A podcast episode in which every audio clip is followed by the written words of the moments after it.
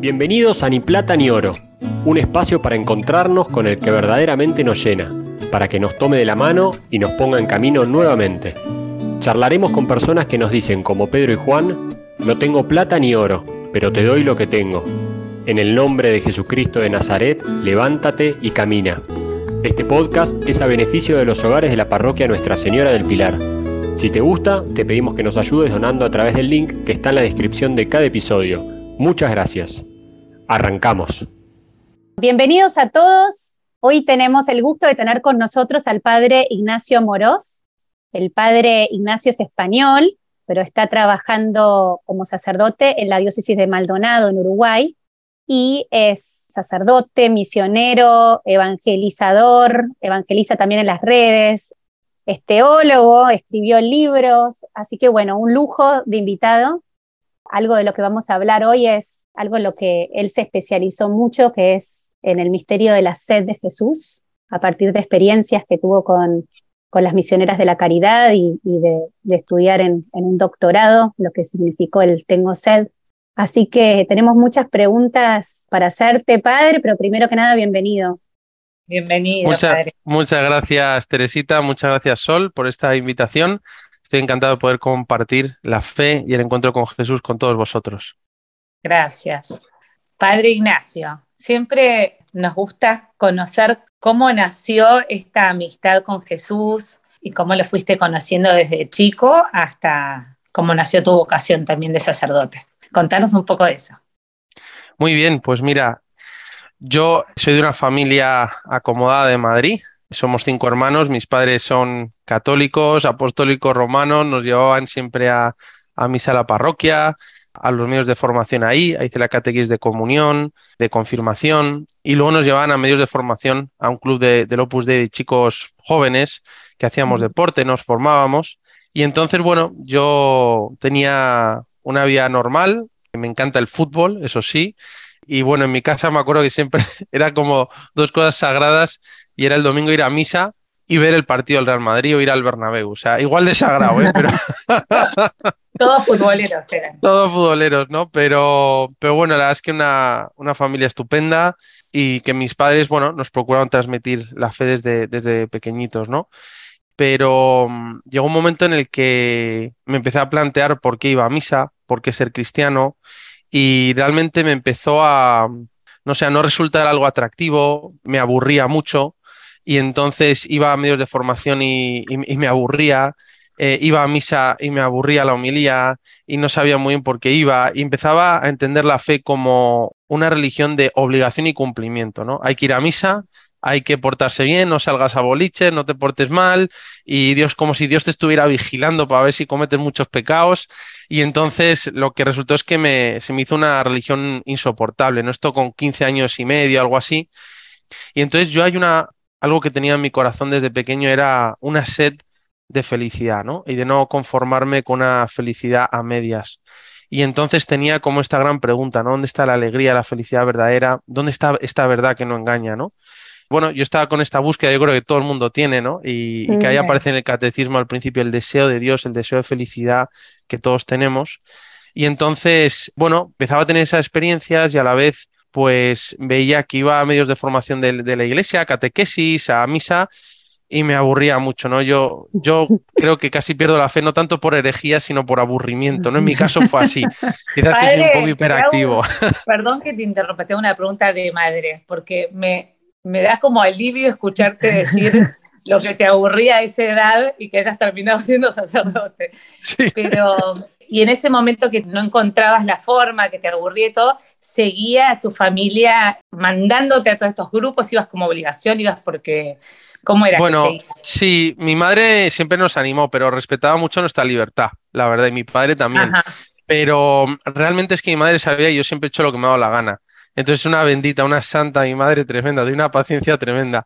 Y sí decía, obviamente, pero a la vez sabía que en concreto a mí o hago las cosas porque lo creo o si no, es que no, no me entra, ¿no? Y entonces también respeta, hacía un equilibrio, ese arte que tenían las madres con el estado de gracia que Dios os da, ¿no? Pero no, ahí con respeto a la libertad, pero sí que es verdad como que en un momento dije, mira, yo voy a dejar de ir a estas cosas voy a dejar ir a catequesis, voy a dejar ir a misa porque no puedo más, esto es horrible. Y tampoco le dije mucho a mi madre, como diciendo que no se meta nadie y demás, ¿no? Pero no comentario no, me dijo como... No porque no creías, sino porque no tenías ganas, No tenía ganas, no me apetecía y no sé, es una fe que recibes como porque mis padres son católicos, pero cuando me aburre, no me llena y no me, no me daba nada, así yo lo entendía en ese momento, pues dije, voy a, voy a dejar de ir a esto, porque ¿para qué? ¿no? Y entonces mi madre un comentario me decía preocupada, ¿no? Eso a mí me hacía pensar, aunque ella pensaba que no le escuchaba, tus hijos te escuchan.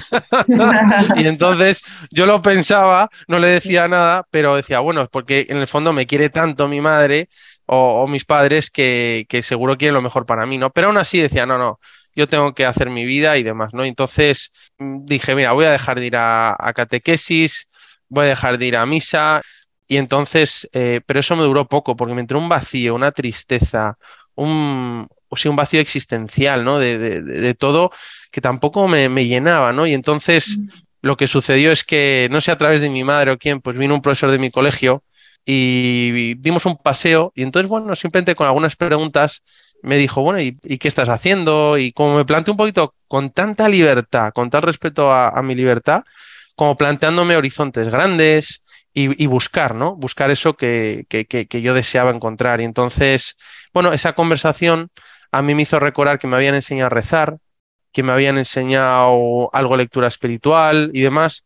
Y entonces dije, bueno, voy a empezar a rezar, no se lo voy a decir a nadie, voy a ir a empezar a rezar y a buscar la verdad, a buscar la verdad la que no engaña, ¿dónde está la felicidad, no? Y entonces, al lado de mi casa había una capilla de las esclavas del Sagrado Corazón y tenía el Santísimo expuesto, ¿no? Y entonces lo que empecé a hacer fue, después de comer, ir a rezar un rato todos los días. Iba como media hora y me llevaba el Evangelio y algún libro de espiritualidad. En concreto recuerdo que me llevaba eh, el Evangelio y leía a Juan y luego mm, leía algún libro, por ejemplo, de Jacques Philippe, que a mí me, mm, me hizo mucho bien en ese momento alguno de, San José María como Camino y luego algún libro de San Francisco de Sales, ¿no? Pero bueno, hay varios libros que me ayudaron. Entonces, bueno, yo me llevaba, me empecé a ir a rezar, pero con esta inquietud. Y claro, yo veía en el barrio como donde estaba, pues mucha gente o compañeros o amigos que tenían todo lo que querían para su vida, pero no, no, no, no acabamos de estar contentos, ¿no? Y yo me planteé, ¿por qué estar tanto tiempo en el sofá, tanto tiempo he perdido jugando a los videojuegos, fumando porros, decimos ahí, solo pensando en el viernes y en el sábado y salir, ¿no? Y reducir tu vida el fin de semana y que luego estuvieras como, no sé, no, tampoco me, me, me, llenaba, ¿no? Y entonces con esa idea empecé a ir a rezar con esta inquietud. Y ahí fue donde comenzó todo, porque ahí delante de Jesús Eucaristía, con la palabra de Dios, empecé a leer y, y entonces un día rezando leí una frase del Evangelio que dice Jesús en la última cena, dice, yo soy el camino, la verdad y la vida. En ese momento descubrí que Jesús era la verdad con mayúsculas que yo buscaba, experimenté el amor de Dios, tuve ese encuentro con Jesucristo y claro, cuando uno experimenta el amor de Dios en su vida ya no se puede conformar con nada menos, ¿no? Y no es que haya que ser sacerdote o monja, sino que necesitas transformar toda tu vida con ese amor de Dios. Entonces descubrí que Jesús era la verdad, el que no engaña, el que me da la felicidad, ¿no? La alegría verdadera. Y entonces seguí leyendo la escritura y llega una frase que está en la primera carta de San Juan que dice, Dios es amor. Y yo no sabía esto. Quizá me lo había leído mil veces, no lo sé, pero yo no sabía que Dios era la verdad que buscaba, el que no engaña, el que te da la felicidad y que era amor, amor en esencia, y lo que no sé es que Dios me, quería infinitamente feliz, ¿no? Y me había creado para ser feliz, que daba sentido a toda mi vida, me daba un propósito y me quería feliz para siempre en el cielo, ¿no? Entonces descubrí a Jesús. Entonces eh, el nombre de Jesús, de Jesucristo, Hijo de Dios, se quedó, se grabó en mi corazón tan fuerte, tan fuerte que todos mis pecados después no han conseguido borrarlo, ¿no? Sino que dije, Jesús lo es todo, ¿no? Y no sé lo que pasaría en mi vida, cómo terminaría, pero dije, sé que siempre voy a poder volver a Jesús. Y en ese momento tuve ese encuentro personal. Por eso me parece importante cuando tú me decías, Sol, que, que sí, a veces yo creo que es una, una experiencia bastante común, ¿no? Que, que a veces se ha recibido así la fe y por eso recuerdo que dice el Papa Benedicto XVI en Deus Caritas es en el punto 1, que uno no comienza a ser cristiano por cumplir un código moral, por participar de una serie de ritos litúrgicos, ¿no? Sino por un acontecimiento. que es un encuentro con una persona que está viva, que es Jesucristo. Y esto que parece muy básico, yo creo que muchas veces somos cristianos bautizados, e incluso medio practicantes, pero no hemos tenido ese encuentro personal con Jesucristo que está vivo. Y eso te cambia, te fascina. Y entonces a mí, yo descubrí en ese momento eso y me cambió la vida. Total. Y yo ahí te quiero frenar porque, y esto hemos hablado en otros podcasts y la importancia de verdad de encontrarnos con Jesús, pero hay gente que por ahí no se encontró. ¿Cómo hacer para encontrarse? ¿Qué es lo que vos le dirías? Yo lo que hice fue que comencé a rezar y creo que ese fue mi error. Comencé a rezar y así he terminado de cura y misionero. Pero, pero yo creo que lo más importante es rezar. Abrir el corazón, abrir el corazón a, Dios, ¿no? Para que Él pueda hablarte. Y lo que yo creo es que vienen muy bien ahora los retiros de impacto, los retiros de conversión querigmáticos, como por ejemplo Emaús, Alfa, el cenáculo, el cenáculo.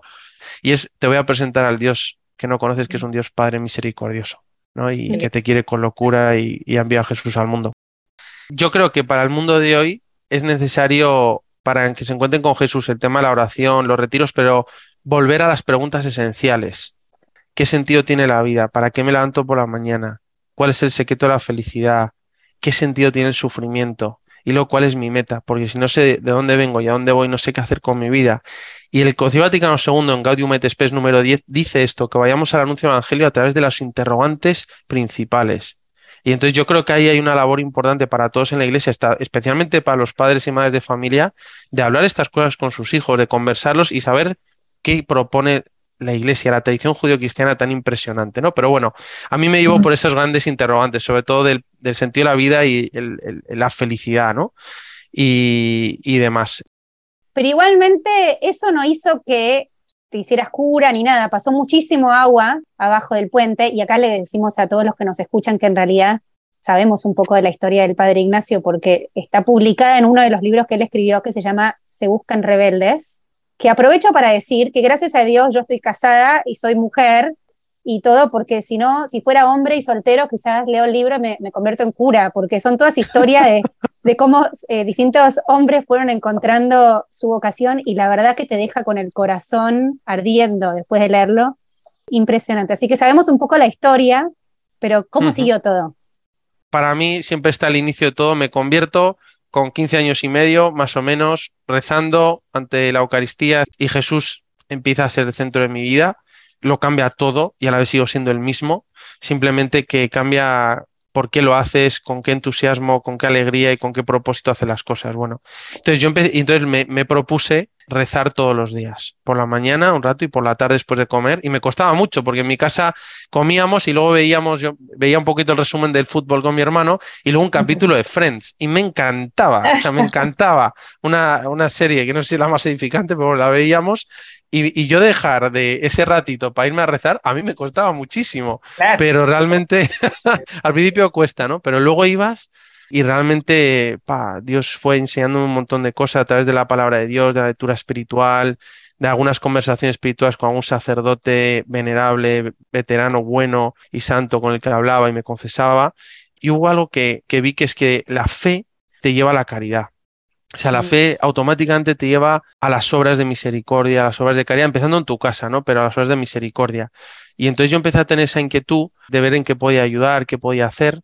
La gran batalla comenzó, que es la gran batalla, la batalla contra uno mismo, ¿no? Esa fue la más importante, el combate la oración, como dice el catecismo, el tener un orden de vida, un dominio de sí, el ir perfeccionando tu amor, eh, o sea, en serio, en serio, no es que te encontraste y empezaste de a poquito, te pusiste así las pilas ah, no, yo me ordeno. Me ordeno en todo sí, porque cada uno es así, ¿no? cada uno es como es, para adelante. si no lo creo, no voy. Si creo, voy a full, ¿no? Y entonces, bueno, en mi caso fue, fue de esta forma. Dije, no, me voy a poner seriamente. Sí, sí me venían los rudimentos que me habían enseñado de oración, de vida espiritual, ¿no?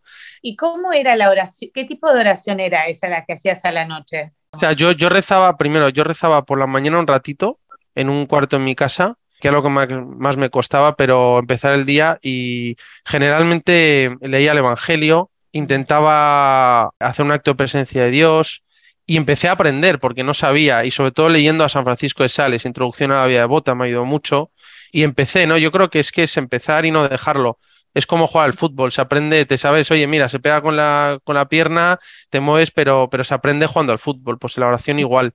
Y entonces me ponía presencia de Dios, invocaba Espíritu Santo y, y le hablaba de mis cosas, veía, me examinaba cómo iba mi vida cristiana y yo hice mucha lectura espiritual, la verdad. La lectura espiritual me comía los libros que hablaban de Jesús, de la vida espiritual y, y demás, ¿no? Y eso me ayudó mucho y luego rezaba después de comer intentaba que fuera media hora, media hora que me comprometía con Dios y esa media hora con un libro de lectura espiritual, con un cuadernito a veces para escribir algo, intentaba hacer silencio y la verdad que me, cambió, me cambiaba la vida, ¿no? Y, y sí, y las mojitas me veían, yo a veces llegaba con la moto en el casco, luego me hice muy amigo y me quedaba hasta para merendar con ellas, pero que eran fenomenales. Pero sí, así, así empecé a rezar y, y, a procurar tener vida cristiana. Pero a mí me ha ayudado mucho la lectura espiritual, sobre todo, y ahí mi madre, una fenómena, tenía una biblioteca de libros de espiritualidad muy buena. Ahora sé yo que son muy buenos. Pero en ese momento digo, bueno, están esos libros y entonces ella los dejaba ahí, pero nunca me los daba. ¿Sabes? Mm. Porque yo, no, o sea, yo tengo que mirar y... Que daba, no te ¿vale? Porque no lo hubiera leído. Entonces yo, pero los dejaba ahí. Y entonces yo iba, y claro, ahora me doy cuenta que era de lo mejor que tenemos en la iglesia. San, Francisco de Sales, San Alfonso María Ligorio, Practica amor a Jesucristo. Tenía algún libro de Madre Teresa, de San José María, tenía libros de Jacques Philippe y muchos otros, ¿no? Ella tenía muchos de, de Rialp. Y entonces yo empecé a, a leer esos libros y entonces me empezó a entrar Jesús, la vida cristiana, la vida espiritual, me parecía fascinante. Y entonces yo empecé a tener como ese impulso de Dios de que la fe te lleva a la caridad. Y es ahí donde con varios amigos fuimos a visitar a las misioneras de la caridad en Madrid, que tiene una casa en Ermita del Santo donde cuidan enfermos de SIDA, vagabundos de la calle, a mujeres en situación de calle, etc. Y entonces simplemente fui, tenía 16 años, y me dieron una estampa de Madre Teresa de Calcuta. Y entonces yo empecé a rezarla todos los días para que me ayudara a poner mi fe en acción como ella decía en Living Action, ¿no? En acción viva. Y entonces la empecé a rezar todos los días porque no es fácil ayudar a los demás. Y especialmente a mm. los más pobres, es muy difícil. Y entonces le dije, ayúdame y enséñame. Entonces yo empecé a rezar esta estampa y a tener muchísima devoción a Madre Teresa, pero muchísima. Tanto que desde entonces se convirtió en mi madre espiritual. Y me empezó a fascinar mucho leer cosas de ella, a descubrir su figura, etc. Pero todo me llevaba a Jesús, ¿no? En esos momentos yo siempre recordaba a mi madre nos había dejado sobre todo una devoción muy fuerte a la Virgen María como última agarradera, ¿no? Entonces siempre tenía yo ahí a, la Virgen muy cercana, muy cercana. Entonces, bueno, fue pasando el tiempo, me centré aún más en los estudios, también en el deporte, una vía ordenada, salía con mis amigos y, demás. Y entonces con 18 años yo empecé a estudiar en la Universidad Empresariales, Económicas Empresariales, ahí en Madrid. Y a la vez, ese mismo año, empecé a trabajar con las misioneras de la caridad en su casa. Entonces fui a verlas, fui con un primo mío, que es un fenómeno padre de familia, que había ido a Calcuta con las misioneras, y me dijo, necesitan ayuda. Y, y entonces fui a verlas como son ellas y me dice, necesitamos ayuda los martes por la noche. Y entonces mm. había que cuidar a los enfermos de SIDA, que eran 20. Y entonces yo dije, sí, sí, yo voy. Además ya tengo 18 años, mi madre está, no puedo decir nada y, voy y quiero aprender. Y entonces empecé a ir a, a trabajar en Ermita del Santo con gente muy complicada y a intentar cuidar a, estas personas por la noche y luego me quedaba en misa con ellas por la mañana, ahí me iba a la universidad. Entonces, en esos encuentros y todos esos días, que lo que más me costaba era que algunos martes me perdía la Champions League, pero bueno. Entonces, yo iba ahí a trabajar con las misioneras y yo pensaba, pero ¿qué tienen estas mujeres que son tan felices? Esa alegría desbordante, con la vida de sacrificio que tienen, que yo la veía con, con esas dificultades, con, pero ¿por qué están tan contentas? ¿no? Y, no es que yo quiera jugar la felicidad a la gente, pero hay, cosas que se notan, ¿no? Y entonces yo dije, yo quiero eso. O sea, yo quiero eso. Y yo por eso creo que la fe se transmite por envidia. O sea, no se transmite más que... Y estoy convencido de eso. En, dicho lenguaje teológico, desde Pablo VI y el Papa Francisco, es que la fe se transmite por atracción, ¿no? y, pero es que es verdad, es que tú ves algo y dices, yo quiero eso. ¿Cómo, lo has hecho? Entonces yo, le claro, ¿no? Entonces yo le preguntaba a las misioneras qué hacían, las veía rezar, yo, yo me fijaba, ¿no? Y nada, entonces empecé a ayudar ahí, estudiaba en la carrera, empezando como cualquier chaval joven, quedaba con chicos, con chicas de, pues de, mi universidad. Y hay una cosa que no había dicho, es que yo desde que ese encuentro tuve con Jesús, sentía una profunda llamada al sacerdocio, a ser sacerdote. Pero absolutamente decía, bueno, está muy bien, pero no es lo mío. ¿sabes? En plan que sea otro. Yo no quiero ser cura, pero sentía una llamada de ser sacerdote desde el principio que no sabía discernir, pero por encima de eso es que estaba Jesucristo. O sea, que había descubierto a Jesucristo y ser cristiano. Luego ya se iba a definir de una manera u otra, ¿no? Pero tenía como esa inquietud, esa llamada, ¿no? Al sacerdocio y, y me tocaba mucho el tema de las misiones, ¿no? Y especialmente lo de Madre, Madre Teresa. Entonces, ese primer año empecé la carrera, empecé a estudiar y empecé a salir con una chica de mi parroquia unos meses y a, también aprender la belleza del amor humano, que he vivido con Dios una maravilla, también sus dificultades y entonces también pasar de un amor ideal a un amor real, ¿no? del mundo real. Y entonces, bueno, me acuerdo que fuimos a la JMJ 2005, luego terminé con esta chica, salí con otra, ya católicas, buenas, porque ya cuando uno encuentra a Jesucristo, no sé, capaz que yo era así, pero, pero hay cosas que, que no sé, viene bien compartir. Te quiero, te quiero, preguntar, porque en tu libro decís que tuviste varias novias, pero que te costaba mucho pasar eso que, que acabas de mencionar, que tu amor era un amor muy idealista. ¿Qué quiere decir eso? no, pues que a veces nos forjamos como una idea de cómo tienes el amor, más cuando, cuando eres cristiano, te encuentras con Jesucristo, ¿no? Y su amor, a veces tú puedes proyectar tus ideales de amor en la otra persona, ¿no? Y amar mucho más el ideal más que a la persona a la que amas. O a veces con ideales demasiado platónicos. Y eso, bueno, está bien porque te lleva al sacrificio, a la entrega, a tener grandes horizontes, pero también eh, puede ser un peligro porque no aceptas la realidad y la realidad nunca es perfecta, ¿no? Perfecto es el cielo, ya llegaremos. pero por ahora aquí es maravilloso, pero tiene sus limitaciones. Entonces yo creo que, que viene muy bien eso, pues yo no lo sabía en ese momento, ahora lo, lo, he tratado en varias charlas en el canal y ahora aquí con jóvenes, que muchas veces tienes como la, relación ideal, también el matrimonio pasa, ¿no? Y, metes tanta presión a la otra persona que se vuelve insoportable, Entonces ahí hay que pasar a un, amor mucho más real y amar a la persona, no tanto el sentimiento que tienes de esa persona y demás, ¿no? Pero en ese sentido era como grandes ideales de amor que en el parte están un poquito mezclados con tintes de, entrega total a Dios, ¿no? Y que es muy bueno, pero hay que ir como ordenándolos y purificándolos con el Espíritu Santo y, la sabiduría de la Iglesia, ¿no? O por ejemplo, yo pensaba que el amor era entrega, sacrificio, la vida, amar al otro, pero tan importante como eso es el respeto, el no avasallar, sino respetar al otro, quererle como es, no intentar cambiarle y adaptarte ¿no? a, la otra persona. Entonces, tan importante como la entrega al respeto de Jesús en la cruz, ¿no? que es el gran ejemplo, es el como él hacía, el Padre perdónales porque no saben lo que hacen, el, el amar al otro como es, el respetar sus tiempos, sus miserias y las tuyas, y eso es una perfección del amor que hace se olvida, ¿no? Que tan importante como esa entrega, que es lo más propio del amor, está el respeto a la otra persona, el quererla como es, así como Dios nos ama como, como somos y como que no nos agobia, no nos avasalla, no nos exige, sino que Dios nos invita con cariño, con ternura y con inmensa paciencia, ¿no? A seguirle. Que esa es la maravilla de este Dios que yo no conocía, ¿no? Que es un Dios que es un caballero, que respeta nuestra libertad, que no quiere esclavos que le sirvan, sino hijos que le amen y entonces, bueno, pues eso, es un poco también eh, la analogía entre también el amor de Dios y el amor humano. Pero bueno, eso para mí, en la época de joven, universidad, trabajo con las misioneras y demás, eh, salir con mis... Tenía grandes amigos, la verdad, que sigo teniendo, con el que compartía estas cosas. Yo me acuerdo con alguno le hablaba y le decía, oye, tío, yo no sé qué me pasa, pero cuanto más rezo soy más feliz. Cuanto más cerca estoy de Jesús, soy más feliz, no sé qué me pasa y tal. Y me acuerdo me decía, bueno, si te hace bien y tal.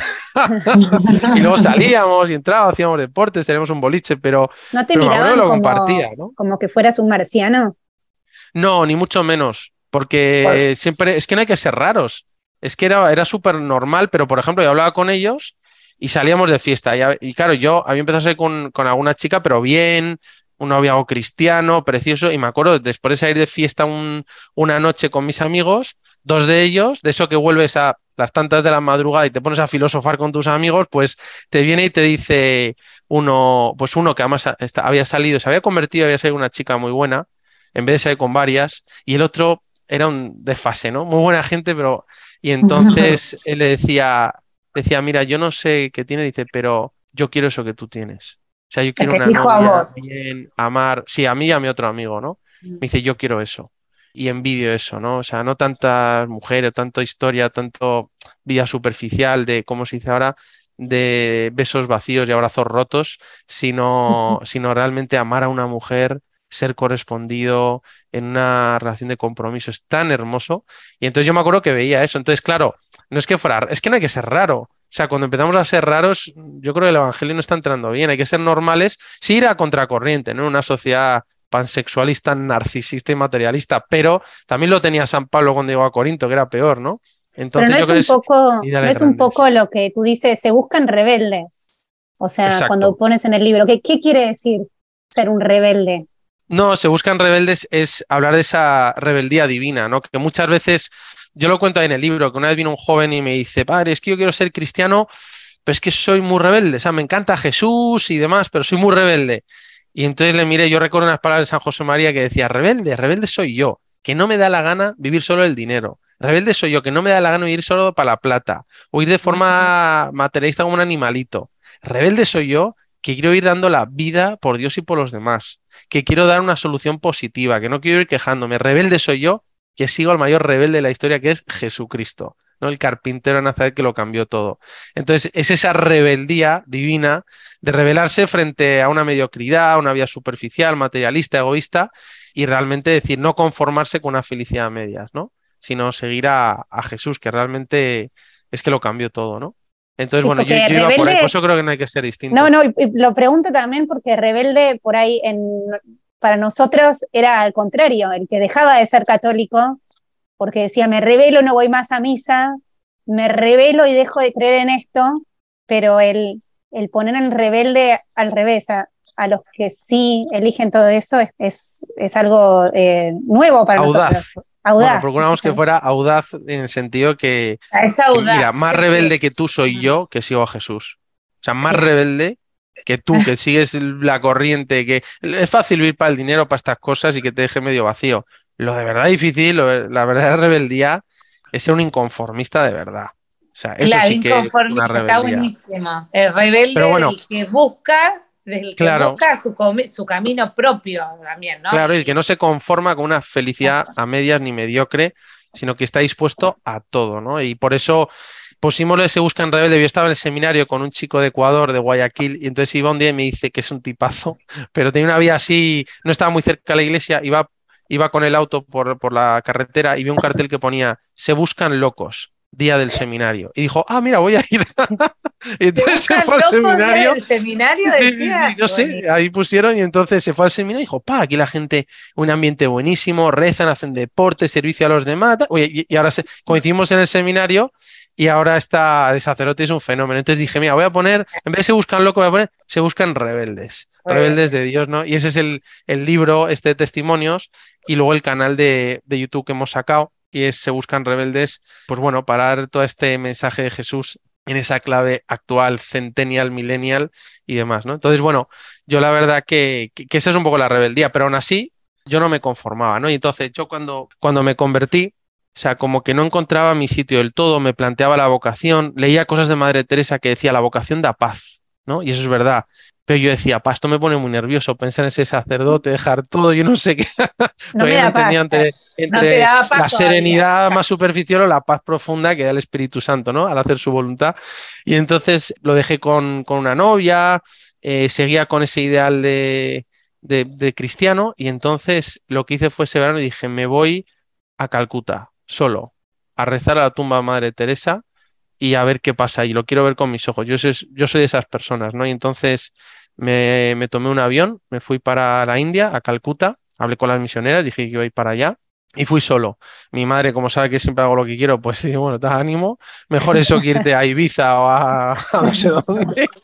y entonces me fui para allá y estuve trabajando con las misioneras casi dos meses y estuve en Prendam, en Kaligat, en Shisubaban, iba todos los días a rezar con ellas por la mañana, a la misa, a rezar a la tumba a Madre Teresa, pero muchísimo, o sea, a veces hasta me abrazaba a la tumba a pedir su intercesión y aprender de la caridad cristiana. Yo quería, yo, ¿qué, ¿qué sucede aquí en Calcuta, una ciudad de casi 18 o 20 millones de personas en el que el 80% vive en la miseria, que tiene un olor tremendo, que es todo pobreza, y aquí hay un, hay un cielo, aquí hay un lugar que atrae, nada trae tanto como, como la caridad cristiana, ¿no? El obispo Bishop Barron, que es el fundador de World on Fire, dice que si quisiera convertir a alguien a ese encuentro, lo haría a través de la belleza.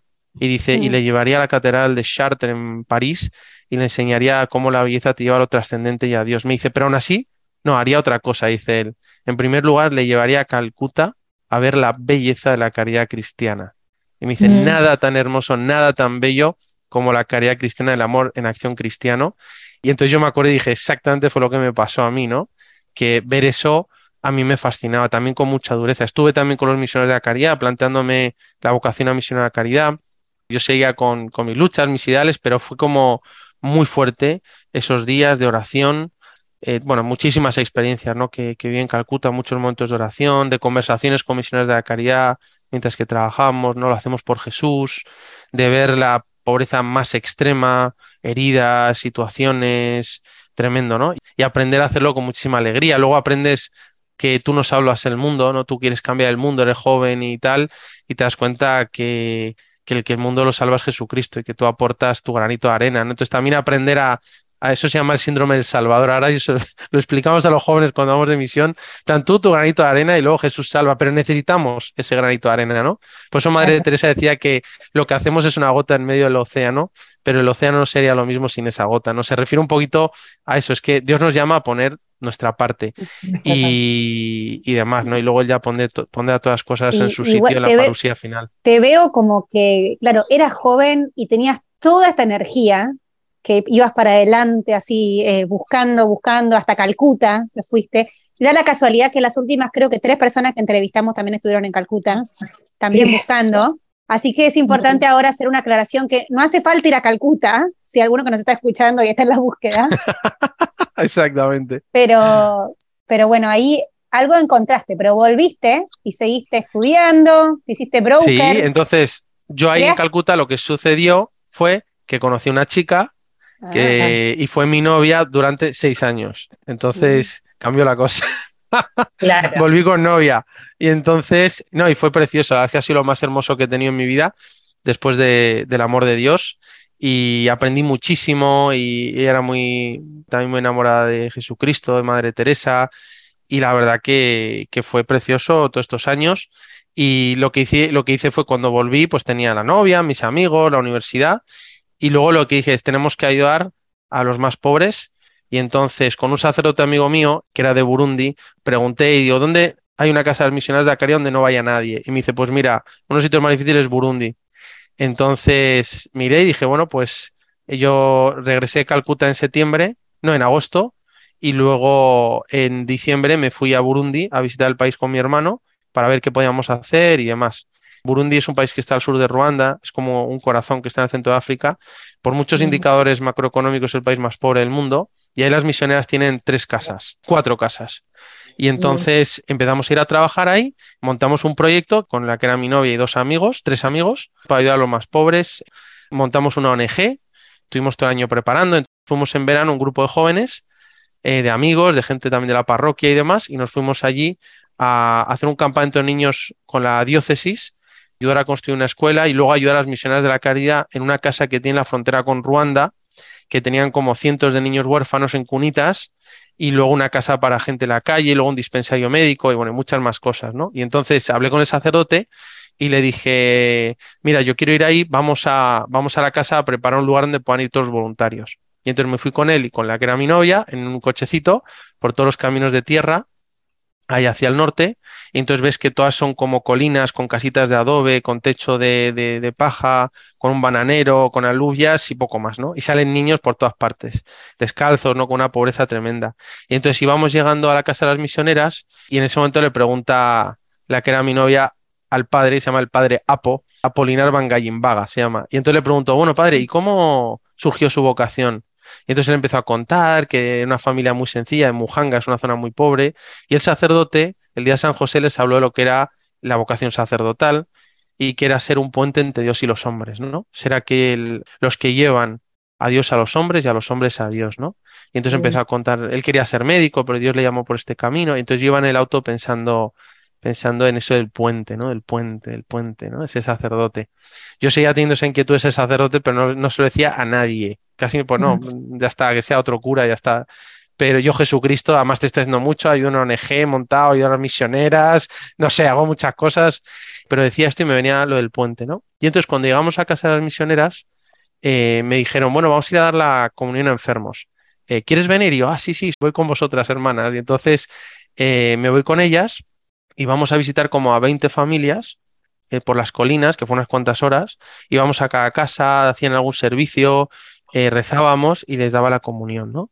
Íbamos visitando las casitas, la zona más pobre casi del mundo, y entonces llegamos a una casa que era de un matrimonio de leprosos y entonces eran muy pobres, muy pobres. Y cuando llegamos, yo me adelanté, tenía una mochila con algo de ropa o de camisetas, medicina, entonces me adelanté como para darle las cosas.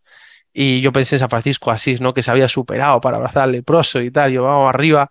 Y entonces la mujer, con los tres dedos que le quedaban, eh, me mira con mucho respeto y cariño y me hace así como para, me señala a la monjita y dice Imana. Imana en Kirundi significa Dios lo que me está diciendo es gracias, pero primero Dios. Y mm. entonces yo me reí y tal, me fui a un lado y quedé así como paralizado. Y yo pensando de lado, fíjate, en el lugar más pobre del mundo, la persona más necesitada, lo primero que necesita es el amor de Dios en la Eucaristía. El amor de Dios, lo que sacia la sed de felicidad de esta persona es Jesús. Y entonces yo estaba ahí, me puse en un lado, llegó la monjita, rezaron, se limpió ahí los dientecitos que le quedan con una piedad, rezaron, recibió a Jesús y yo pensando, qué deseo de ser sacerdote para llevar a Jesús, Eucaristía, a los demás. Entonces me, quemaba el corazón, ¿no? De, del deseo de ser sacerdote. Claro, yo pensaba el síndrome del Salvador, llegar aquí y dice, no, no, el que cambia el mundo, lo que necesita la gente de verdad es a Jesús y a Jesús en la Eucaristía.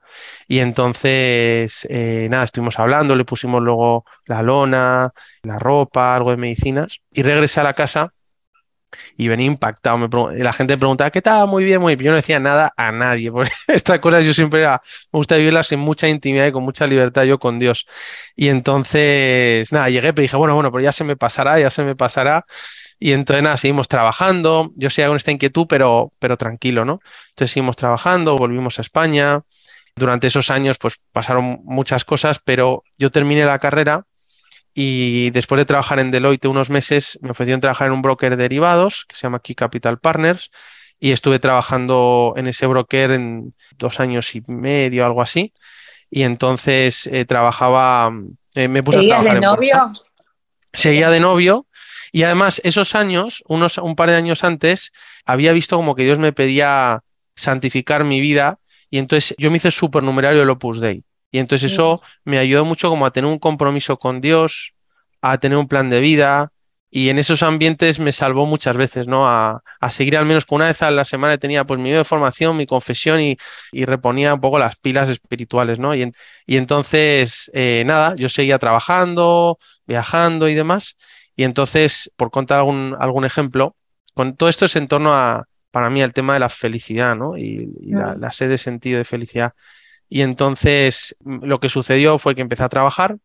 Eh, también ahí yo, yo creo que, que hay bastante la tentación de, de, la soberbia, de creértela, ¿no? De cuando ganas mucha plata, eres muy joven, tienes operaciones muy grandes y entonces empezamos a, bueno, a trabajar en un sitio bastante potente, que era también un challenge, ¿no? Un reto también grande, empezó a ir bien, empezamos a intermediar en bolsa y era una vida muy, muy estresantes de por la mañana, morning meeting, la apertura del mercado, hacíamos veintipico operaciones con todos los bancos de inversión, todo simultáneo. Y no, lo aprendí, lo aprendí, me gustó mucho. Y además, si te gusta como la intensidad y el carácter fuerte, pues, pues lo disfrutas. Y entonces, y viajaba mucho, también con estancias prolongadas en Londres y en otros lugares donde están los grandes bancos de inversión en Europa. Entonces yo trabajaba sobre todo en el Eurostox y entonces en uno de esos viajes me tocó ir a visitar a un trader que llevaba un libro de, inversión de uno de los bancos americanos más importantes. ¿no? Pues nosotros trabajamos con Morgan Stanley, con JP Morgan, con Goldman Sachs, con todos los americanos. Y entonces uno de ellos pues tenía que ir a verle para hacer negocios. Tuvimos la reunión ahí en, Canary Wharf, en, en Londres, y después de la reunión nos fuimos a cenar y nos gastamos, no sé, dos mil euros en cenar tranquilamente. Mm. Y luego nos íbamos a, fuimos al Soho, a un, a un japonés que estaban muy de moda, estaban muy de moda, me imagino que ahora también. Y entonces luego nos fuimos a salir de fiesta a una discoteca que se llama Maydox, que es la que está así más de moda. Entonces, pues ahí compras un reservado, entras y demás. Entonces yo llamé a dos amigos míos uno que es así muy, muy católico y otro que le gusta mucho la fiesta, le dije, oye, venir, os invito a tomar algo y así me dais juego al cliente. Yo ya no me gustaba salir tanto de fiesta, no me gustaba más ir con mis amigos a un sitio. En España hicimos unas copas y charlar y compartir, ¿no? Porque esos ambientes ya me, dejaban de, de, gustar, de atraer, no sé.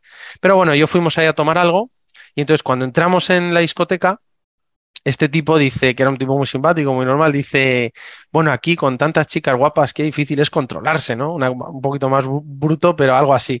Y entonces, nada, dije, bueno, ya está, un comentario más. Y uno de mis amigos le salió a decir, pues mira, yo lo que me doy cuenta cuando estoy aquí es de la, de la suerte que tengo de la pedazo de novia que tengo, que era su prometida, ¿no? Dice, es más, me voy a ir para estar con ella y se va. Y entonces yo dije, bueno, tranquilo, no es para tanto, ¿sabes? Uno más quiere este comentario, bueno, se va. Es un tipo muy normal, pero le dio por decir ese comentario, ¿no? Bueno, entonces seguimos tomando algo, pero fue también un testimonio, porque a la salida de, la discoteca, este cliente, salimos a la calle y me dice, me agarra el brazo, 3 de la mañana, y entonces me dice, oye Nacho, ¿tú crees en Dios? Y le dije, sí, sí, tú sabes que yo creo en Dios, pero tú eres cristiano. Dije, bueno, procuro ser buen cristiano, hago lo que puedo, sí, me gusta Jesucristo y me dice, pues dame a Dios porque I'm, I am empty, estoy vacío. Y entonces veo como se me hunde ahí, ¿no? Y entonces diciendo, pa, además era un tipazo, tremendo, un trader, de, no, no, eh, a veces hay algunos perfiles de gente como de pantallas, de estar todo el día ahí sin cero capacidad de relaciones sociales. Él no, él era un fenómeno, con una planta estupenda, con capacidades sociales y tal, y se me hunde ahí, ¿no? Entonces empezamos a hablar y bueno, mira, lo primero cuando uno descubre a Dios es dar gracias por la vida, por tantas cosas buenas, valorar lo que tienes, ¿no? Tienes tantas cosas buenas, digo, mira tu trabajo, tus amigos, tu, bueno, todos tus dones que tienes y tal, y me dice, mira, ya no sé por qué me levanto por las mañanas, ya el dinero me da igual. Mis amigos me quieren por la plata porque soy el mejor del mercado, y es verdad que lo era, y me dice, me quieren por interés me dice, ya casi no hablo con mi familia. Mi novia, que era una, tiene una novia guapísima, modelo y tal, me dice, mira, mi novia me quiere por la plata, porque no soy idiota y lo sé. Y me dice, aparte es una inversión que no me compensa, porque la suya va para abajo y la mía va para arriba, ¿no? Y tal, todo con términos económicos. Y entonces, pero el tipo hablando me dice, pero... No, y me acuerdo una frase que, dijo ahí, yo, yo compartí mucho con jóvenes que me decía, mira, si quieres fracasar en la vida, guíate solo por la plata y fracasarás seguro, ¿no? Y entonces, bueno, estuvimos hablando y tal, y bueno, no te preocupes porque Dios es todo misericordia y tal, lo hace todo nuevo. Yo siempre había tenido en mi corazón, cuando leí en unas navidades, el diario de la Dina Misericordia de Santa Faustina Kowalska. Y eso a mí me pegó fuertísimo. De pequeño siempre lo tuve en mi corazón, ¿no? Y lo sigo teniendo como algo primordial. Y entonces, bueno, hablamos de esto y yo me quedé con una ahí en medio de la calle, tres de la mañana, diciendo, qué ganas de ser sacerdote para poder dedicarme a llevar el amor de Dios a la gente, en el sitio más pobre del mundo, en el sitio más rico del mundo, lo que la gente necesita es a Dios, es a Jesús, es la Eucaristía. Si es que es lo único que puede saciar nuestra sed de felicidad, nuestra sed infinita de amor. Y entonces me quedé así, a mí me, empujaba como una vocación sacerdotal, ¿eh? que no tiene por qué ser así. Es más, en la mayor parte de los casos no es así, ¿no? Pero algunos, en mi caso, sí. Y entonces lo que hice fue, me fui a rezar pues tenía, ¿sabes cuando tienes esa intranquilidad dentro que necesitas rezar, decir, Señor, dame paz, ¿por dónde tiro? Y entonces yo sabía que había una capilla de adoración perpetua en Londres, al lado de Hyde Park, que se llama Tibun Convent. Y entonces dije, me voy ahí. Entonces me, me agarré un taxi, un, un chofer que teníamos, y yo, llévame ahí.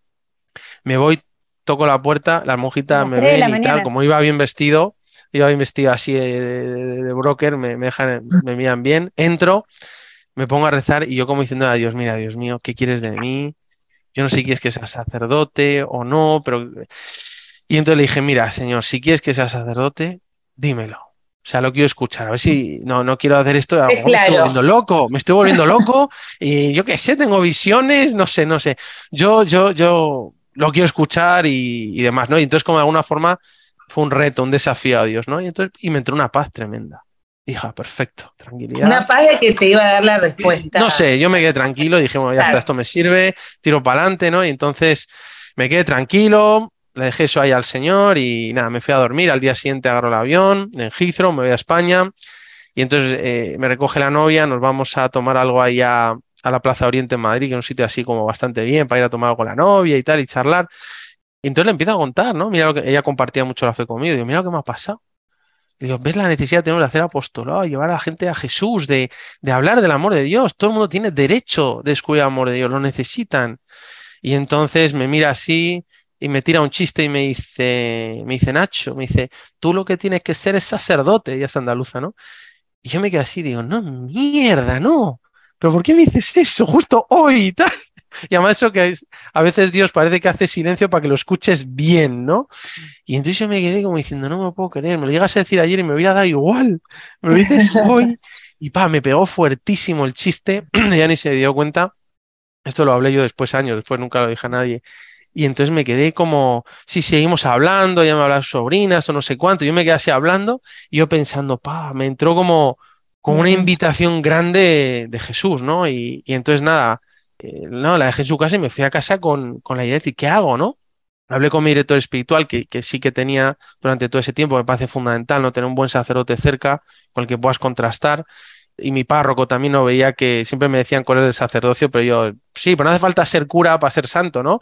Y, uno se puede, y es verdad. pues bueno, lo hablamos, empezamos a discernir, pero yo me veía incapaz, incapaz de dejar el trabajo me daba igual dejarlo, me, costaba, pero no tanto. Pero dejar al amor humano, el construir una familia, me parecía, no, o sea, eso me parecía demasiado. Además, es un ideal tan hermoso, tan bonito, ya pasando el idealismo, sino también tan hermoso el, ser amar y ser correspondido, ¿no? No me veía capaz, seguía trabajando, seguía con inquietudes, dejé el broker, monté una empresa que se llama Tom Black de moda masculina, con la ONG, para intentar tener más tiempo, y esto seguía en mi cabeza, hasta que un día Dios me hizo ver que, que sin Él estaba perdido, que sin Él no soy nada, que sin Él soy el vacío más absoluto y lo que era el pecado, ¿no? Y entonces... Eso te lo hizo ver porque lo... me hizo ver por varias circunstancias de mi vida, pero sobre todo con, con un sentimiento interior de, de, necesidad de misericordia, ¿no? Porque tampoco terminaba de salir el tema, la relación, no sabía muy bien por qué, sabía hay cosas que no entendía y entonces eh, pensé en esto y me vino, me vino a la cabeza el diario de Santa Faustina y la importancia de la misericordia. Y entonces me fui a una capilla de la Virgen que hay cerca de mi casa, bueno, en la Sierra de Madrid, que se llama la Virgen de los Remedios. Me fui a rezar toda la mañana. Me acuerdo de mi socio con el que monté la empresa me decía, ¿qué haces? Bueno, hoy no voy. O sea, yo más me iba y punto, ¿no? Mi madre, que es tan buena, me acuerdo me miraba y me decía, yo no sé qué te pasa. Me dice, pero lo único que sé, me hago así hijas el trabajo, y lo único que sé es que estaría muchas horas delante del sagrario, ¿no? De, con Jesús. Y la verdad fue un buen consejo, procuré hacer, ¿no? Y, entonces empecé a rezar y vi que Dios me pedía esto. Me vino tan fuerte el tema de la misericordia de Dios, de, de la necesidad de hablar del amor de Dios misericordioso. Madre Teresa hablaba siempre, ¿no? De convertirnos en portadores del amor tierno y misericordioso de Dios, ¿no? Carriers of God's tender and merciful love. Ella hacía tender siempre con mucho, paraba ahí, ¿no? Y entonces ese día dije, bueno, Señor, si tú quieres que sea sacerdote, ya está, lo dejo todo, voy a ver a mi nieto espiritual y demás. Y entonces se lo dije y me dijo, bueno, ahora vamos a esperar unos meses, despacito, con un respeto a mi libertad, a los tiempos, que eso es tan importante y tan hermoso. Y nada, y entonces eh, lo hablé con él, lo hablé con un sacerdote que hay unos superiores de la obra y me dije, y entonces yo vi mi, dije, mira, yo veo mi vocación a sacerdote, ¿no? Pues me dice, tu camino es, eh, si es así, sacerdote diocesano, ir a un seminario y demás. Y entonces, pues dije, adelante. Entonces había un seminario internacional en el norte de España que iban de todas las carismas y yo tenía también esa inquietud eh, religiosa, el cardenal Rouco de Madrid, pues me, envió ahí, entré como seminarista y me envió ahí a, a estudiar y a comenzar el seminario y ahí comencé una nueva vida apasionante, espectacular, con cruz, pero lleno de, alegría y sobre todo de Jesús, ¿no? Que, es el que da sentido a todo. Entonces, nada, más o menos va por ahí. Por eso me toca tanto el tema de, Madre Teresa y del tengo sed, mm. ¿no? Porque ella también lo decía, la sed que tenemos todos de, de felicidad, de amor, y el único que lo puede saciar es el amor infinito de Dios, ¿no? También en el matrimonio no el único que puedes hacer es Dios a través de tu esposo, a través de tu esposa, y cuando metes a Dios ahí en todo es que lo cambia, ¿no? Entonces por eso el Tengo Sed fue para mí como algo, desde que llegué a las misioneras, el primer día no se había ido a las capillas ¿verdad? de ellas, tiene ahí al lado de la cruz el I thirst, el Tengo Sed, y yo pensaba, ¿por qué es tan importante? Yo nunca me había fijado, ¿no? En el Tengo Sed de Jesús. Y entonces ese era un interrogante que tenía siempre y dije, merece la pena investigar sobre esto y profundizar. Igual es como que, va, yo me doy cuenta de que hay ciertas personas a las que de repente leen un versículo del Evangelio y eso les, les habla al corazón y es como algo que quema y por ahí a otra persona no le dice absolutamente nada. El tengo sed, yo lo leí mil veces y nunca me dijo nada y sin embargo la Madre Teresa de Calcuta yendo en un tren un día como que escuchó esas palabras y ya nada fue igual, o sea, ahí fue cuando cambió y tuvo que decidió fundar las Misioneras de la Caridad, y todo, todo, si uno lee todo lo que tiene que ver con la orden, es todo acerca de escuchar la sed de Dios y tratar de saciarla. Y queríamos preguntarte un poco también, o sea, ¿qué quiere decir eso? ¿Qué quiere decir? O sea, yo puedo escuchar, tengo sed y no, no escuchar nada. ¿Por qué de repente ella descubre un manantial, algo como interminable, algo súper profundo en esas dos palabras? No, pues es lo que, es lo que tú decías, la, la, fuerza de la lección divina, la palabra de Dios, cuando la lees, especialmente en presencia de la Eucaristía, como a veces parece como que se ilumina en una frase con fuego y se te graba en el corazón y además no, no solo eso, sino que te impulsa a hacer el bien.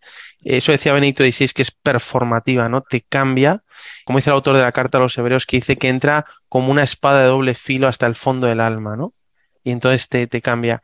Y eso ha pasado a muchos santos, ¿no? Esto le pasó a San Antonio Abad, o por ejemplo, cuando leyó la vida de Cristo San Ignacio Loyola, cuando San Francisco Asís, ¿no? También leía el Evangelio, esa radicalidad y tantos otros pasajes, ¿no? Entonces, en Madre Teresa fue el Tengo Sed. Y a mí me llama la atención porque desde que entré en el seminario, toda la teología la iba estudiando y iba subrayando las cosas de la sed, en todas las asignaturas de teología, ¿no? De la Biblia, de, de, de Cristología, de Trinidad, del misterio de la gracia, etcétera, ¿no? Y entonces iba, iba como, como intentando hacerme un mapa. Entonces, cuando terminé el bachillerato eclesiástico, iba a empezar la especialidad, solicité a mi obispo hacerlo en teología espiritual y en Madre Teresa, me dio permiso y, entonces empecé a investigar y luego ya continué con el doctorado y además dije, ¿de qué, yo quiero estudiar de Madre Teresa y qué voy a estudiar. Entonces ella siempre decía, ir al tengo sed. dije, bueno, voy a hacerle caso. tenía todo subrayado además. Y todo, todo, todo, todo. Ya tenía todo subrayado. Pero claro, los escritos de los padres de la iglesia, que estudiamos en patrología, de todo, ¿no? De Santo Tomás, de tantas cosas. Y entonces dije, bueno, voy a meterme, entonces voy a a, los escritos de Madre Teresa, todo lo que hay. Entonces empecé a recopilar todas las tesis doctorales, todos los libros, todo lo que hay, etcétera, Martyrs Center y demás. Y entonces a ver qué es lo que ella decía. Y me cambió. Porque yo pensaba que iba más por la psique que yo tenía de Dios y cómo Dios la sacia, pero el 80% de lo que dice Madre Teresa daba primacía a la sed que Dios tiene de mí, de darme su amor. Y entonces lo que vi es que el tengo sed de Jesús en la cruz estaba en el momento central de la vida de Madre Teresa y el momento central del Evangelio. Y que parece que todo el Evangelio, desde el agua de Nicodemo con el bautismo, la samaritana y el don de Dios y el agua viva, la fiesta de las tiendas de Juan 7 y 8, y todo te va llevando para que tú puedas escuchar que Dios tiene sed y sed mm. de darnos su amor en persona, que es el Espíritu Santo, que es el único capaz de saciar nuestra sed de amor y de felicidad. Pero todo parte hacia allá de un encuentro. Entonces volví a esa noción de encuentro. Dice, el tengo sed comienza con un encuentro. Te tienes que encontrar con Jesús que te dice, tengo sed. Y además habla una serie de disposiciones en la oración de infancia espiritual, de auxiliar al Espíritu Santo, de ir atrás del Inmaculado Corazón de María, etcétera, y entonces te encuentras con el tengo sed y te das cuenta principalmente es que Dios tiene sed de amarte, de darte su amor, que te anhela, que, que, que, suspira por ti, que te ama, que incluso cuando no te aman los demás, Él te sigue amando, que incluso cuando tú no te amas a ti mismo, Él te sigue amando incondicionalmente porque tiene sed de ti. Y sobre todo habla ella de que era un amor tierno y misericordioso y lleno de, de, ternura y de misericordia por nosotros, ¿no? Y entonces, fundamentalmente el Tengo Sed será primacía el amor de Dios, ese amor apasionado de Dios que nos ama con toda la pasión que nosotros tenemos el hombre, ¿no? De Eros y Agape, pero purificado de toda imperfección humana. Pero no tenemos mejor forma de expresarlo que, Dios tiene sed, como si fuera lo más esencial. ¿Y por qué? ¿Por qué Dios tiene sed de nosotros cuando somos tan poca cosa? Y yo no lo sé por qué Dios es tan bueno y nos quiere tanto. Yo siempre se lo he preguntado, Señor, pero ¿por qué es tan bueno? ¿Por qué nos quieres tanto? Para ya, no puede ser tan bueno. Mira, somos unos pecadores. Pero es que Dios es bien y felicidad y amor en esencia. Y como dice la teología católica, el bien es difusivo por naturaleza. Y el amor lo que busca es darse, entregarse y compartir con, bueno, con las, sus criaturas. Entonces está en su esencia misma el, bien y el amor y la felicidad hacia sí mismo, en sí mismo la Trinidad, ¿no? Es ese amor total. Yo incluso hago una analogía en el libro que me han, permitido hacer en teología de esa sed como en la Trinidad, como que el Padre tiene sed del Hijo, el Hijo tiene sed del Padre, y esa sed de amor entre los dos es el Espíritu Santo. ¿no? que es el mm. amor entre el Padre y el Hijo, y, que, que, es el agua viva, ¿no? Que, que, también nos sacia a nosotros. Entonces, y esa sed, primero te encuentras tú con la sed de Dios, y eso despierta en ti aún más tu propia sed de Dios, la purifica, te das cuenta que Dios te sacia, pero no solo eso, sino que te llena de deseos de saciar su sed con amor en acción, con obras de misericordia. Y ahí termina, saciar la sed de Jesús. mucho para pensar de todo lo que acabas de decir, pero pensaba un poco cuando te escuchaba contar tu historia que siempre sentiste como una gran sed de felicidad, de Dios, ¿no? Bueno, y después descubriste la sed de Jesús, que la seguís, me imagino que la seguís descubriendo toda tu vida. ¿Cómo, cómo sigue esa sed? Quería agregar algo a lo que decía Sol y vos decías que Dios nos sacia, pero me parece que mientras más nos sacia, más sed tenemos. Claro. Entonces al final, no sé si uno está saciado o no. Mira, esto es muy bonito porque todavía tengo esa sed, pero la sed que Dios te sacia con una felicidad que es verdadera, porque es profunda, porque permanece, pero todavía no es completa, porque la sed tiene una dimensión escatológica, y es que te dice que es el ya, pero todavía no. Y es que donde se saciará la sed para siempre de forma perfecta será en el cielo. Entonces, de alguna forma, cuando hablamos de la sed es que te sacia, pero te deja con deseos de más.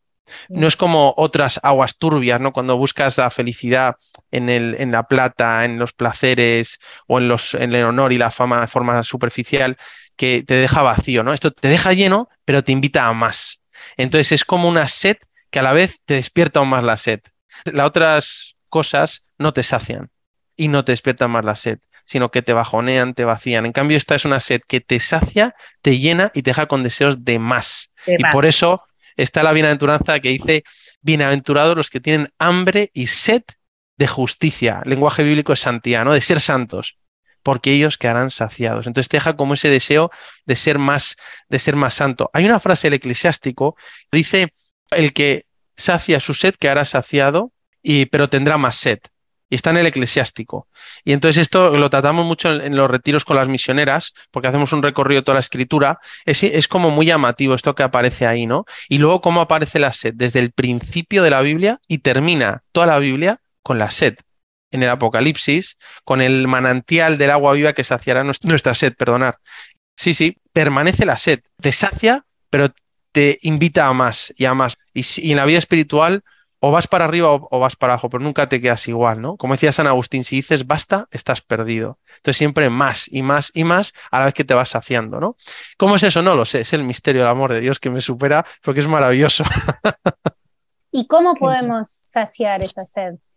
Bueno, yo, yo creo que se sacia con el amor de Dios y el amor al prójimo. Es decir, viviendo una vida de entrega por amor pues fundamentalmente descubriendo a Dios en la oración, en la Eucaristía, en los sacramentos, en la palabra y viviendo de entrega a los demás, dando la vida por los demás, porque sucede esa paradoja del Evangelio, ¿no? Que a mí siempre de pequeño, cuando empecé a leer la Biblia, me dejaba, pero ¿qué dices Jesús? ¿No? En plan, dice, el que pierda su vida por mí, la encontrará. Digo, ¿cómo? No, eso no tiene sentido. A ver, ¿cómo que? Sí, sí, el que encuentre su vida la perderá, pero el que pierda su vida por mí, la encontrará. Digo, ¿cómo? No, pero esto no tiene sentido. Es de estas paradojas del Evangelio que están llenas, que realmente te dice cómo cuando tú vives dando la vida por amor a Dios y a los demás, encuentras la felicidad. Y no sabes bien por qué, pero es así. Y en cambio, cuando estás más centrado en ti mismo, en tu vida, en tus problemas, dando vueltas, empiezas a estar triste, pierdes la alegría, ¿no? En cambio, Jesús nos dice, no, si la felicidad está en dar la vida por amor. Por eso en, en Hechos 20:35 dice San Pablo, dice, como decía el Señor, cita Jesús, dice, hay más alegría en dar que en recibir. Y eso está, es compatible ahora que estamos a decir, no, eh, a ti mismo, eh, eso está muy bien, sí, pero quiérete a ti mismo para estar bien, para darte a los demás, ¿no? Para eso descansamos, comemos, nos cuidamos, para amar a Dios y a los demás. Todo tiene que ser para dar la vida por amor, porque el que pierda su vida por mí, la encuentra, ¿no? Esta paradoja del Evangelio. Y, yo te quería preguntar, me quedé con las citas bíblicas. Jesús en la cruz dice, tengo sed, y los soldados le dan vinagre. Sí. ¿Y qué interpretación hay de ahí? Nunca sé si le quiere hacer el bien o el mal cuando le dan vinagre. Mira, tiene muchas interpretaciones. El vinagre se llama el jodos en griego que viene a ser como un agua avinagrada, no es como un vinagre que echan agua para que, los, no se calentara mucho y pudieran beber los soldados. Entonces, encontramos el vinagre que está en el versículo 28 está el tengo sed, en el 29 está el vinagre y en el 30 está y entregó el espíritu, ¿no? Entonces son como tres versículos muy conectados. La interpretación que he visto más extendida es que en la Pascua judía tomaban cuatro cálices que venían a significar las alianzas con Dios. Y entonces, en la última cena, según muchas interpretaciones, se tomaron tres, pero se esperó al cuarto. Y el cuarto lo iba a beber en la cruz en ese momento. Porque a Jesús, no sé si habéis visto en la pasión, le ofrecen de beber dos veces. La primera vez le ofrecen un narcótico que Jesús rechaza. Y además le dice, ¿no? Para, para que no sufriera tanto, pero le podía perder libertad, pues no quiso tomarlo. Y luego le ofrecen el vinagre. Y el vinagre la acepta. Entonces, ahí hay muchas interpretaciones. Una es bíblica, se llama veterotestamentaria, que es como una referencia a los cáliz que se tomaban en la Pascua y como que Jesús acepta beber el cáliz, ¿no? Y dice, ¿acaso no beber el cáliz que el Padre ha propuesto que yo beba? Y luego hay otra interpretación, es como que también Jesús acepta nuestra pobre amor humano, que no es un agua pura como las frías, sino es un agua vinagrada y como que él acepta nuestro, nuestro filia, nuestro eros y él lo convierte en un agape perfecto con el Espíritu Santo, ¿no? El agua que brota del costado cuando le, le pegan con la lanza, el agua y sangre. Sí, claro, ahí sale agua y sangre, ¿no? Entonces hay muchísimas interpretaciones que dicen que brota la Eucaristía, la iglesia, es agua que nos purifica y sangre que nos da vida nueva, ¿no? También por eso cuando aparece en la, en Santa Faustina hablando de la Divina Misericordia, esos rayos azul y blanco y rojo, ¿no? Pues la misericordia, el amor de Dios no solo nos, nos perdona y nos purifica, sino que nos da nueva vida cada vez que vamos a la confesión o a su misericordia, ¿no? Pero hay muchísimas interpretaciones conectado a la sed, de alguna forma es como Jesucristo se entrega y en ese momento sale de su corazón el agua viva, que es agua con sangre, agua viva, que es el Espíritu Santo, ¿no? Como un signo de entrega del Espíritu Santo, que antes ha dicho y entregó el Espíritu, ¿no? que, es el amor de Dios que se entrega a nosotros, que nos sacia y nos convierte en portadores de ese agua viva del amor tierno y misericordioso de Dios, ¿no? Quizás para terminar, preguntarte por una frase que tenés en tu página web que dice, no te olvides, Dios te quiere y te quiere feliz. ¿Por qué pusiste eso ahí y cómo se relaciona con este sed de Dios? Pues mira, esta frase que ponemos al final de todos nuestros vídeos del libro de la página web es Dios te quiere y te quiere feliz es una frase que intento resumir toda la Biblia, que dicen que a veces se resume la palabra hijo pródigo en Juan 3:16, ¿no? De tanto amó Dios al mundo, ¿no? Que entregó a su hijo no para condenar al mundo, sino para que el mundo se salve por él. O Madre Teresa, cada vez que iba a dar un discurso, siempre empezaba de la misma forma, casi siempre. Y era diciendo, Dios nos ama tanto que envió a su hijo al mundo para demostrarnos cuánto nos amaba y para enseñarnos a amarnos los unos a los otros como Él nos amó. Entonces, de alguna forma, es volver a la esencia del Evangelio, es recordar a la gente que Dios no es un Dios justiciero que te está vigilando desde el cielo y te pone problemas, sino que Dios te ha creado para que seas feliz y ha creado todo el mundo maravilloso, que te da un propósito, que ha enviado a su Hijo al mundo para demostrarte el amor y el amor se demuestra en el sufrimiento y en la cruz, que te da vida nueva y te abre las puertas del cielo para que seas feliz para siempre. En el fondo, Dios te quiere hoy, ahora en esta vida y te quiere feliz para siempre en el cielo, ¿no? Y entonces es recordar la esencia, es que Dios es amor, que te ama y que te mm. quiere feliz. Y entonces de ahí está la primera homilía de Jesús, cuando yo me ordené, dije, ¿de qué predicó Jesús su primera homilía? Y dije, a ver, me voy, es el sermón de la montaña, ¿no? Y digo, ¿y de qué hablo? De felicidad. Que son las bienaventuranzas. Entonces, si yo empiezo hablando a la gente de, mandamientos, de problemas, de obligaciones, no lo estoy haciendo como el Señor Jesús. Eso es esencial, es fundamental, pero viene después, cuando uno busca unos medios para esa relación personal con Jesús. Pero la felicidad yo creo que tiene que estar siempre en el centro, ¿no? Ese, esa felicidad que hablamos en la iglesia como el gaudium compache, esa profunda alegría llena de paz. Y por eso lo que hemos hecho los últimos en los últimos años es centrarnos, que vosotros me, preguntáis al principio, cómo hacer que la gente descubra este Dios y se encuentre con Cristo. Entonces, lanzamos este canal yendo a las preguntas esenciales y todas en torno al tema del secreto de la felicidad. Y eso, por eso Chesterton decía cuando se convirtió que la felicidad es el gigantesco secreto del cristianismo. Ese es el secreto que venimos a dar. Pero no es una felicidad superficial, un subidón, mm, un estado de euforia, un subidón de adrenalina, no. Es mucho más, es una profunda alegría llena de paz que permanece incluso en medio de las pruebas del sufrimiento y que será perfecto para siempre en el cielo. Y a la gente le digo, y es que la, la otra opción, ¿cuál es?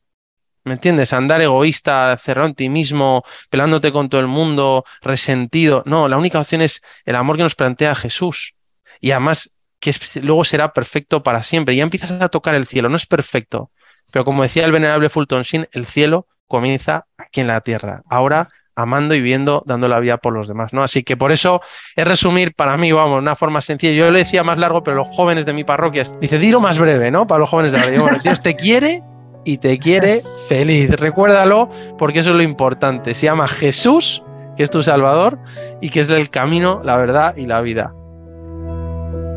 Soy el pan que sacia tu hambre. Soy el agua que calma tu sed. Nadie más podrá llenarte ni colmar tu corazón.